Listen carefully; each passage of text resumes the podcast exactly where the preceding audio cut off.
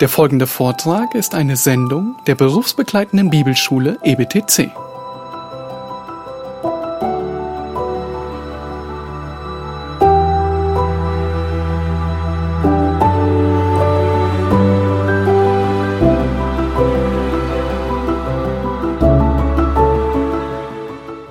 Er beschreibt hier ein Spannungsfeld in gewisser Weise. In Vers 3 sagt er, der Dienst ist euch zugewiesen, also in gewisser Weise unfreiwillig. Und dann sagt er doch, ihr sollt ihn freiwillig tun. Wie geht nun das? Ja, in 1. Timotheus sagt Paulus, selbst das Amt zu begehren soll freiwillig sein. Ja, nicht gezwungen, sondern freiwillig. Gott möchte, dass du den Hirtendienst als Privileg ansiehst. Und dann heißt es, gottgemäß. Luther 84 fügt da noch hinzu und sagt, weidet die Herde Gottes, nicht gezwungen, sondern freiwillig, gottgemäß. Das heißt, der Hirtendienst, der ist abhängig von Gott. Hirten können und dürfen sich nicht neue Methoden aus den Fingern saugen oder neue Methoden, die irgendwo gerade kräuchen und fleuchen, wie sie die Herde weiden. Weil es ist Gottes Herde. Gott legt fest, wie die Herde geweidet werden soll. Es ist nicht möglich, dass man sich selbst irgendwelche Methoden ausdenkt oder erfindet. Man macht das zu deinem Gebet. Bete für deine Hirten, für deine Ältesten, für deine geistlichen Leiter, dass sie ihren Dienst nicht gezwungen, sondern freiwillig tun mit Freude.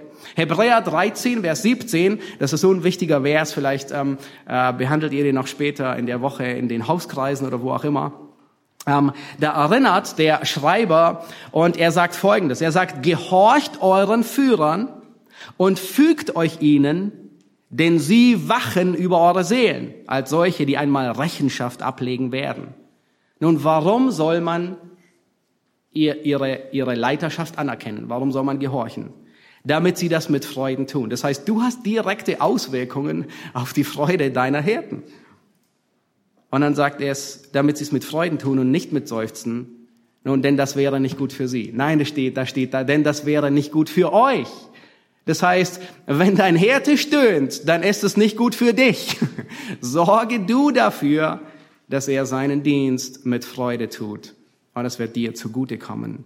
Nun, wie kannst du aktiv werden, damit dein Härte seine Freude nicht verliert? Du kannst ein Bollwerk sein, das die Freude deiner Hirten bewahrt bleibt.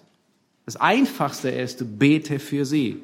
Und ehrlich gesagt, das ist die größte Ermutigung zu hören. Gerade in dieser Woche wieder gehört, wie die Gemeinde für uns, für Theo, für mich, für die Ältesten gebetet hat. Das ist so eine große Ermutigung zu wissen, die Gemeinde anerkennt den Dienst, sie stärkt den Dienst, sie steht hinter dem Dienst. Eine andere Möglichkeit ist Gehorche. Ordne dich der Leitung unter.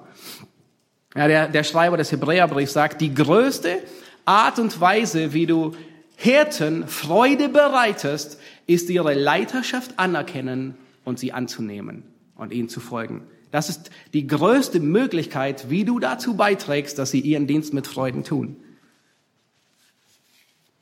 Bringe deinen Hirten Dankbarkeit, Wertschätzung entgegen.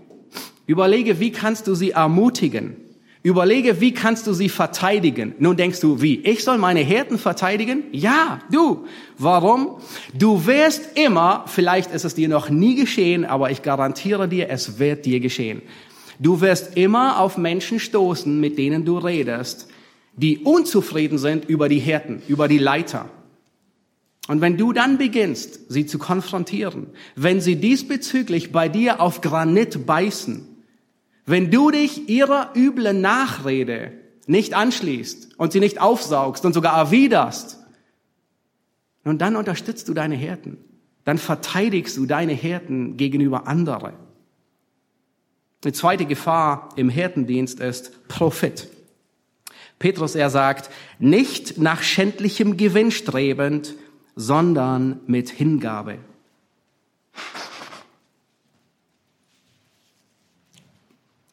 Das Wort hier bedeutet entehrenden Gewinn. Ja, ähm, der Hirtendienst, der soll nicht ausgeführt werden mit einer "Was springt für mich dabei" Heraushaltung.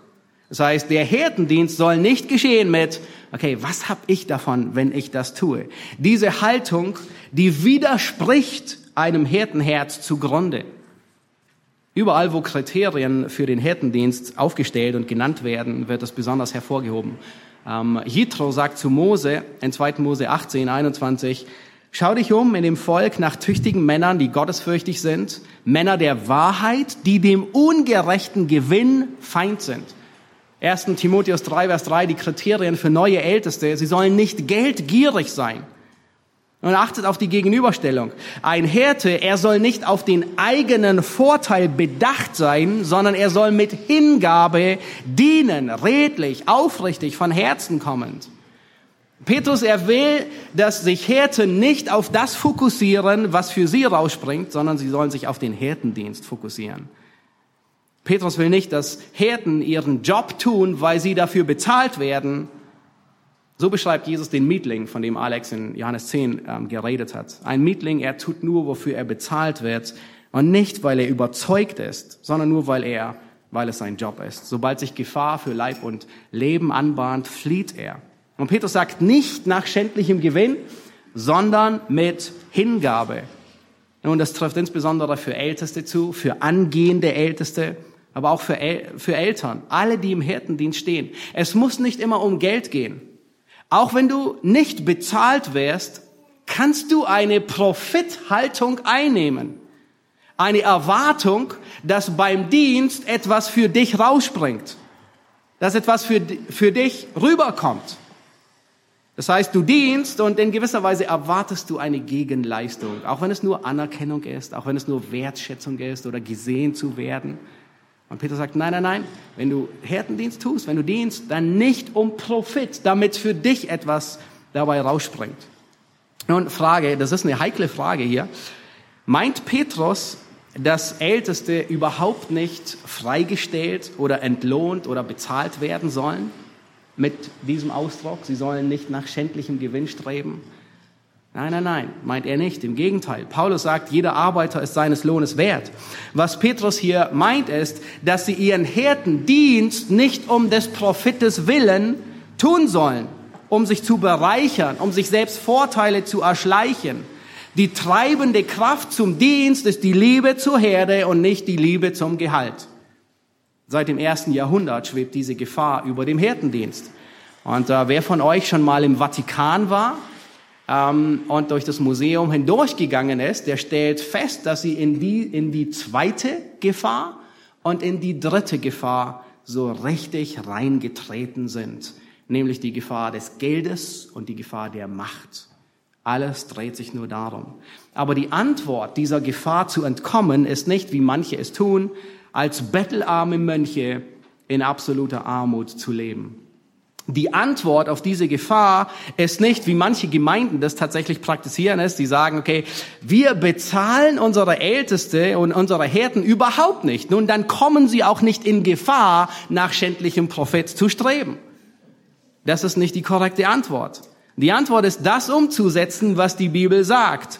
Und bevor jemand in dieses Amt eingesetzt wird, ihn abzuklopfen und zu sehen, liebt er den Profit, tut er Dinge, weil er eine Gegenleistung erwartet. Gott will, dass du den Hirtendienst mit Hingabe und Freude tust. Er will weder deine Gabe, noch deine Kräfte, noch deine Zeit, noch dich selbst, wenn du nicht freudig und willig und hingegeben dienst. Psalm 100 sagt, dient dem Herrn mit Freude. Das ist, das ist primär. Nun, die dritte Gefahr im Hirtendienst ist Macht. Ähm, Petrus sagt in Vers 3, nicht als solche, die über das ihnen zugewiesene herrschen, sondern indem ihr Vorbilder der Herde seid. Älteste sind dienende Leiter und keine Tyrannen und keine Diktatoren. Herrschen bedeutet, andere zu zwingen, ihren Willen zu tun. Und Älteste leiten nicht auf diese Weise. Der Herrschergeist, der hat sich schon sehr früh in der Zeit der Apostel etabliert. Ähm, Johannes, er beschreibt in seinem dritten Brief so jemanden und äh, benennt ihn sogar und sagt Diotrephes. Und er wird beschrieben als jemand, der immer der Erste sein will. 3. Johannes 9. Er setzt sich, dieser Mann, er setzt sich über die Gemeindeleitung hinweg. Er ist jemand, der immer seinen eigenen Kopf durchsetzt. Nun, natürlich hat man Angst, jemanden einzusetzen, der die Macht missbraucht. Richtig? Haben alle von uns.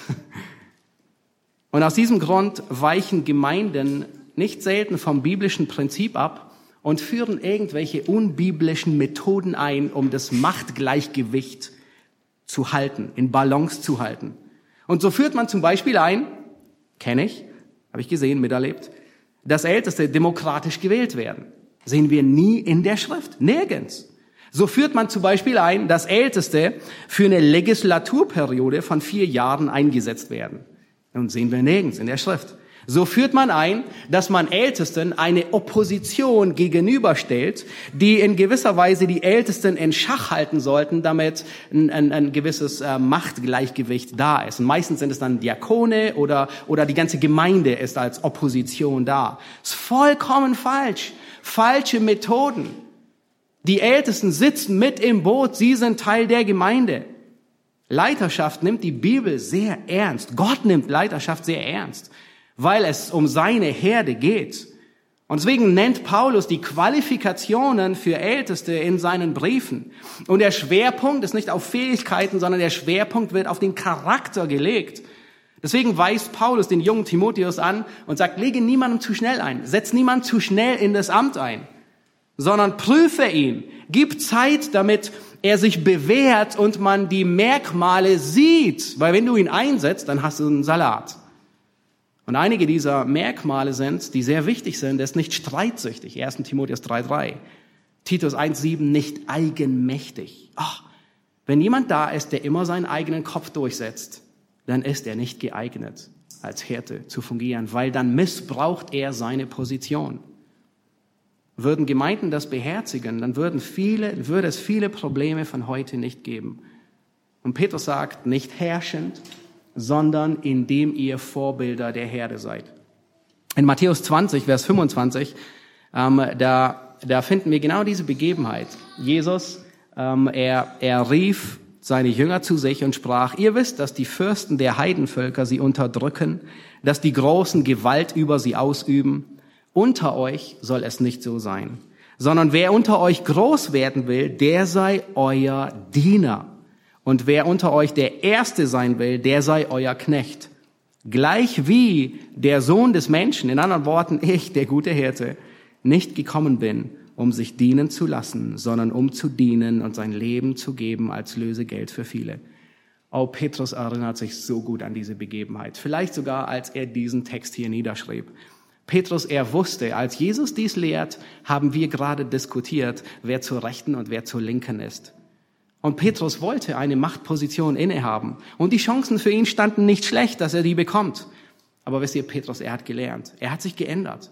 Und wir sehen im ganzen Abschnitt, da schreibt er nicht als Diktator, sondern er schreibt als ein Mitältester. Er schreibt nicht als ein Apostel und befiehlt, sondern er sagt, ich ermahne euch, ich ermutige euch.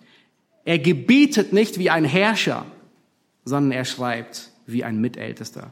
Herrschen bedeutet, den anderen dahin zu bringen, dass er meinen Willen tut.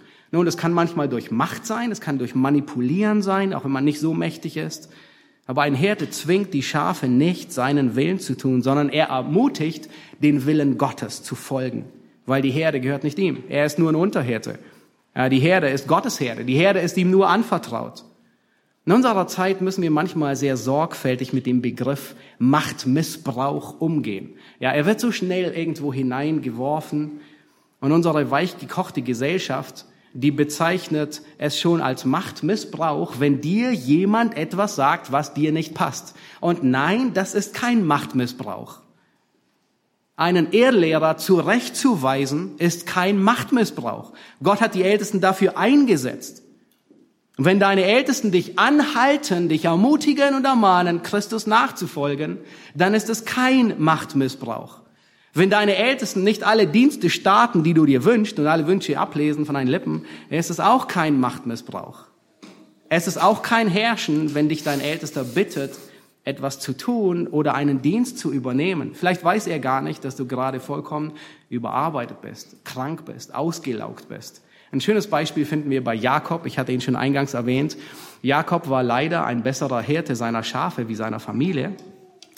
Und ähm, als Jakob von Laban zurückkehrt, nach Kanaan. Nun, ihr erinnert euch, er hatte ganz viele Herden und einen Teil gab er seinem Bruder Esau, der dann auf ihn zukam und sein Br Zwillingsbruder Esau, er kommt ihm entgegen und sagt, ähm, Jakob, bin so froh, dass du da bist. Ja, eigentlich wollten sie sich umbringen oder Esau ihn und äh, es konnte geklärt werden. Und er sagt, komm, ich bleib hier und ich begleite dich zurück nach Kanaan. Und dann sagt Jakob, und äh, ich fand es sehr interessant, er sagt, nein, nein, nein, weißt du, nicht so schnell. Ich habe Schafe mit dabei. Die Schafe, die können nicht so schnell.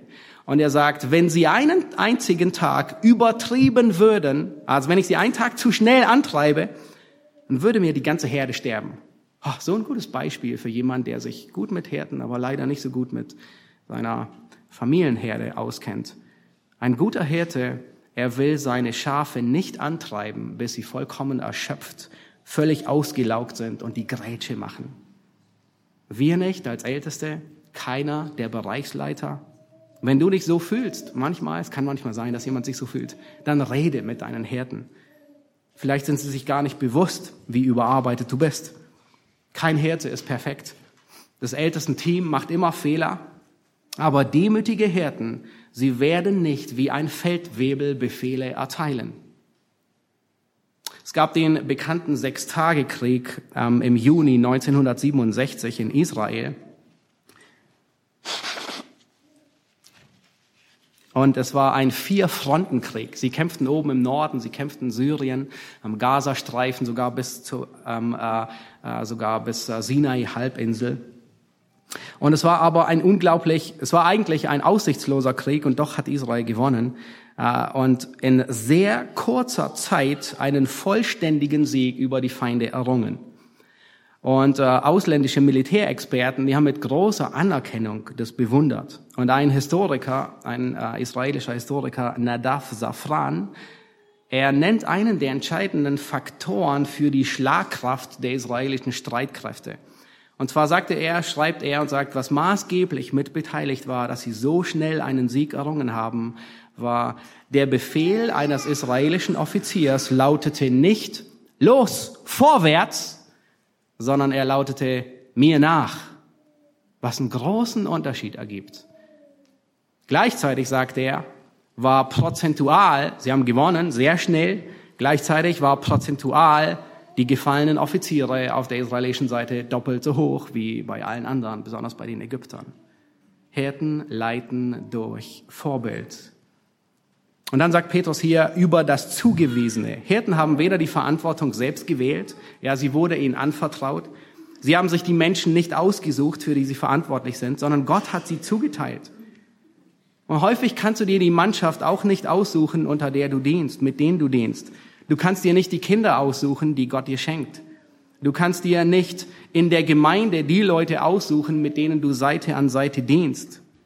In der Kinderstunde kannst du dir nicht die Kinder aussuchen, die du gerne hättest, sondern du bist ein Hirte, manchmal auch für beißende und streunende Schafe.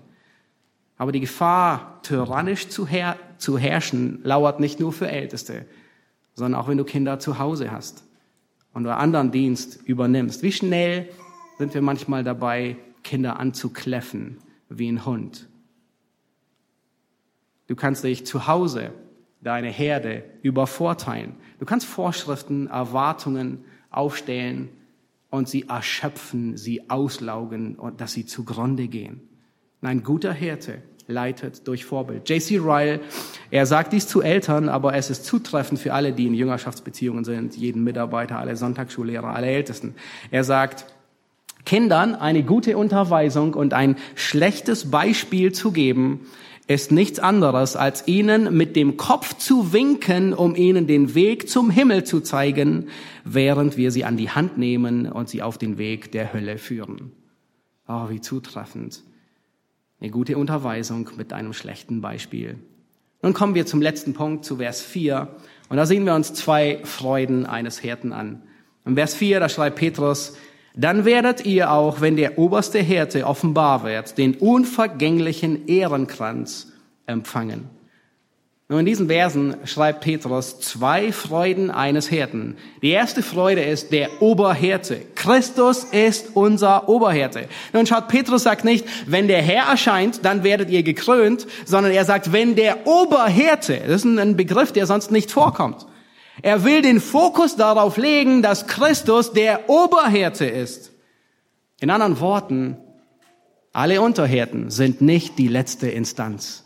Ach, wie tröstlich. Was für eine große Freude. Wenn du ein Unterhirte bist, wo auch immer, dann hör gut zu, trotz aller Schwächen, trotz aller Mängel, trotz aller Fehler, kommt Gott mit seinen Schafen zum Ziel, weil er der Oberhirte ist. Wir müssen nur treu sein.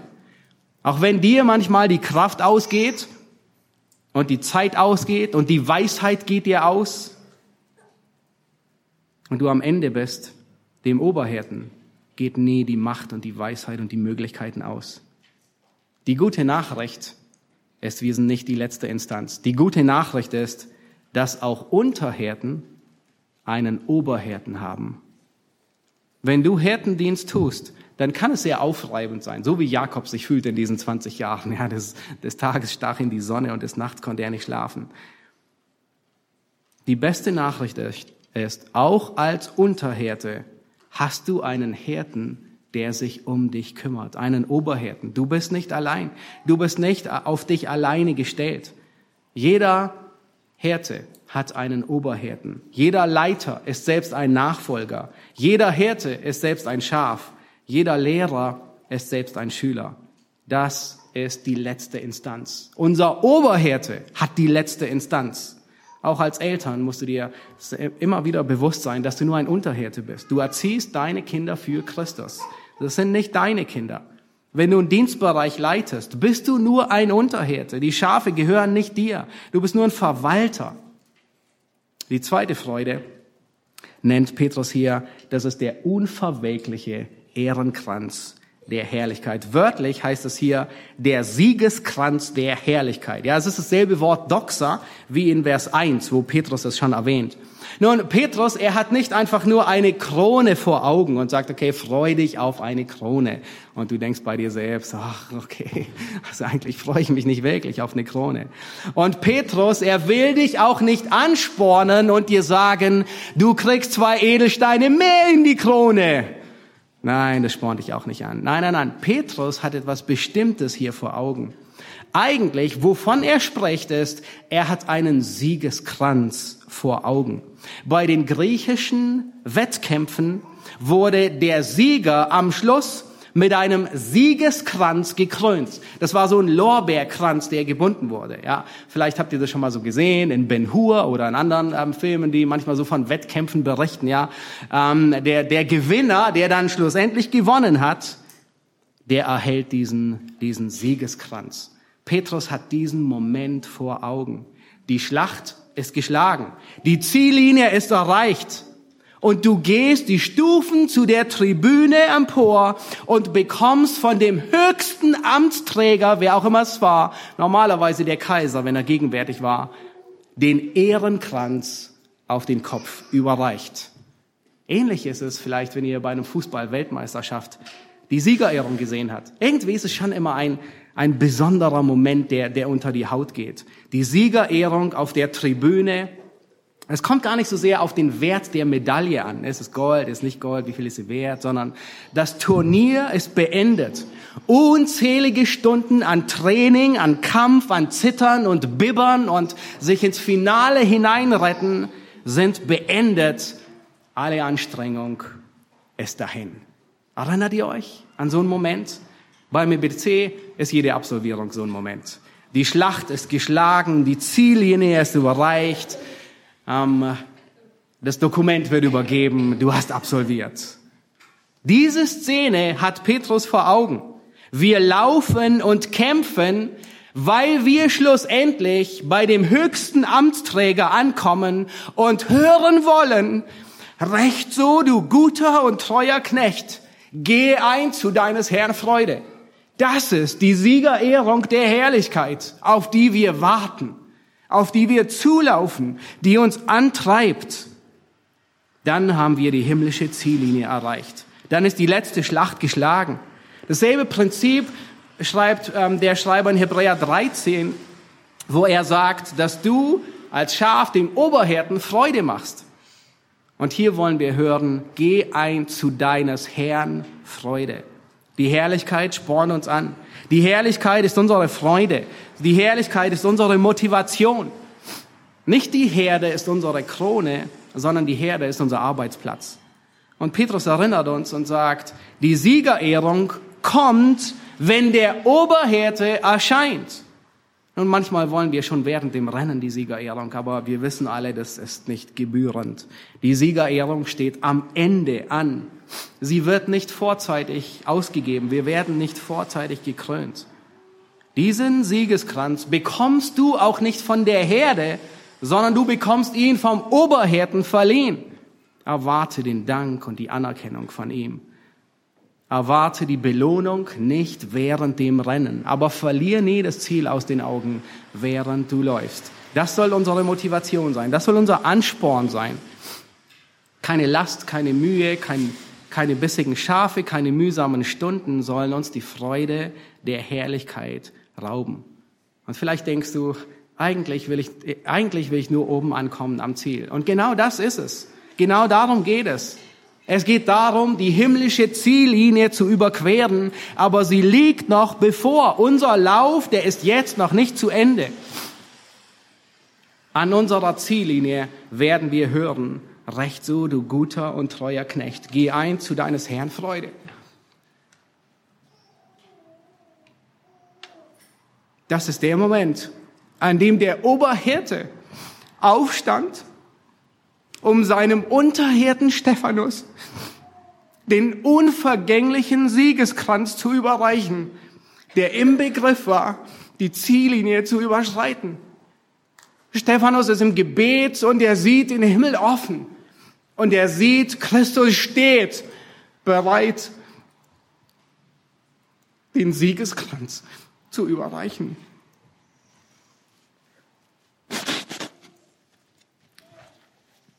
Das ist der Moment, auf den wir hinlaufen, den wir erwarten. Das ist der Augenblick, von dem Paulus spricht in 2. Timotheus 4, Vers 7. Ich habe den guten Kampf gekämpft, ich habe den Lauf vollendet, den Glauben bewahrt. Von nun an liegt für mich die Krone der Gerechtigkeit bereit. Und dann sagt er, die der Herr, der gerechte Richter, an jedem Tag mir zuerkennen wird, nicht nur mir allein, sondern allen, die seine Erscheinung lieb gewonnen haben. In anderen Worten sagt Paulus, der Herr hat meinen Siegeskranz schon in der Hand. Ich bin kurz vor der Ziellinie. Der Herr steht schon da zur Krönung. Aber noch liegt diese Zeit vor uns. Noch liegt die Ziellinie vor uns. Wir werden noch nicht jetzt gekrönt. Wir erwarten, aber sie spornt uns an. Die Herrlichkeit wartet auf alle, die Christus treu dienen. Und dieser Tag, auf den wir zueilen, den wir erwarten, er soll Hirten anspornen, ihren Dienst freiwillig zu tun, mit Hingabe zu tun, als Vorbilder zu tun. Dieser Tag, er soll dich anspornen, dein Leben dem Herrn zu geben wenn du es noch nicht getan hast, wenn du noch nicht zu seiner Herde gehörst, dann tue Buße, kapituliere, komm unter die Leitung des guten Hirten. Dieser Tag, den wir erwarten, er soll dich anspornen, als Christ zu leben, zu dienen und zu geben, zu opfern mit Fleiß, mit Ausdauer, mit Hoffnung und Freude. Dieser Tag soll dich anspornen, deine Geschwister, oder man könnte auch sagen, deine Mitschafe zu lieben und dich deinen Hirten unterzuordnen. Unser Oberhirte wird bald kommen. Die Frage ist, bist du seinem Wort treu? Lass uns beten. Ihr dürft gerne dazu aufstehen.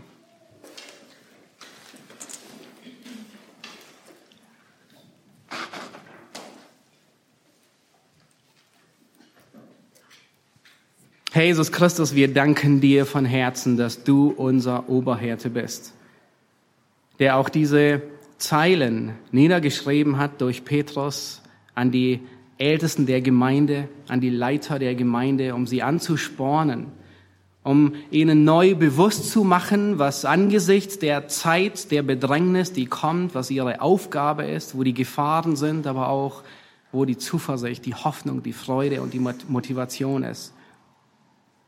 Herr, wir danken dir für die Zuversicht, die wir haben, die uns die Hoffnung gibt. Aber wir haben diese Ziellinie noch nicht erreicht und wollen in diesem Rennen mit Hingabe laufen. Ja, wir wollen freiwillig laufen, Wir wollen als Vorbilder der Herde dienen.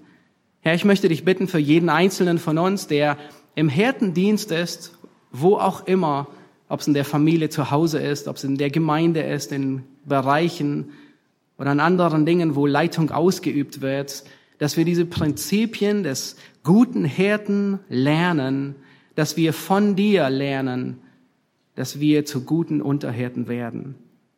Herr, wir beten darum, dass du dein Wort gebrauchst, uns zu ermutigen, uns anzuspornen.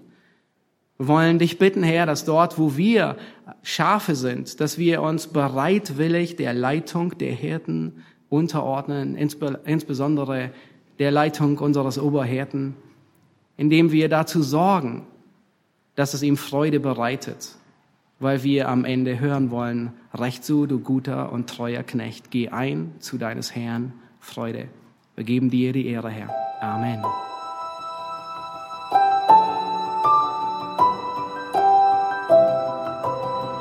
Diese Sendung war von der berufsbegleitenden Bibelschule EBTC.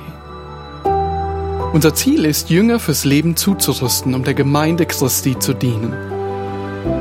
Weitere Beiträge, Bücher und Informationen findest du auf ebtc.org.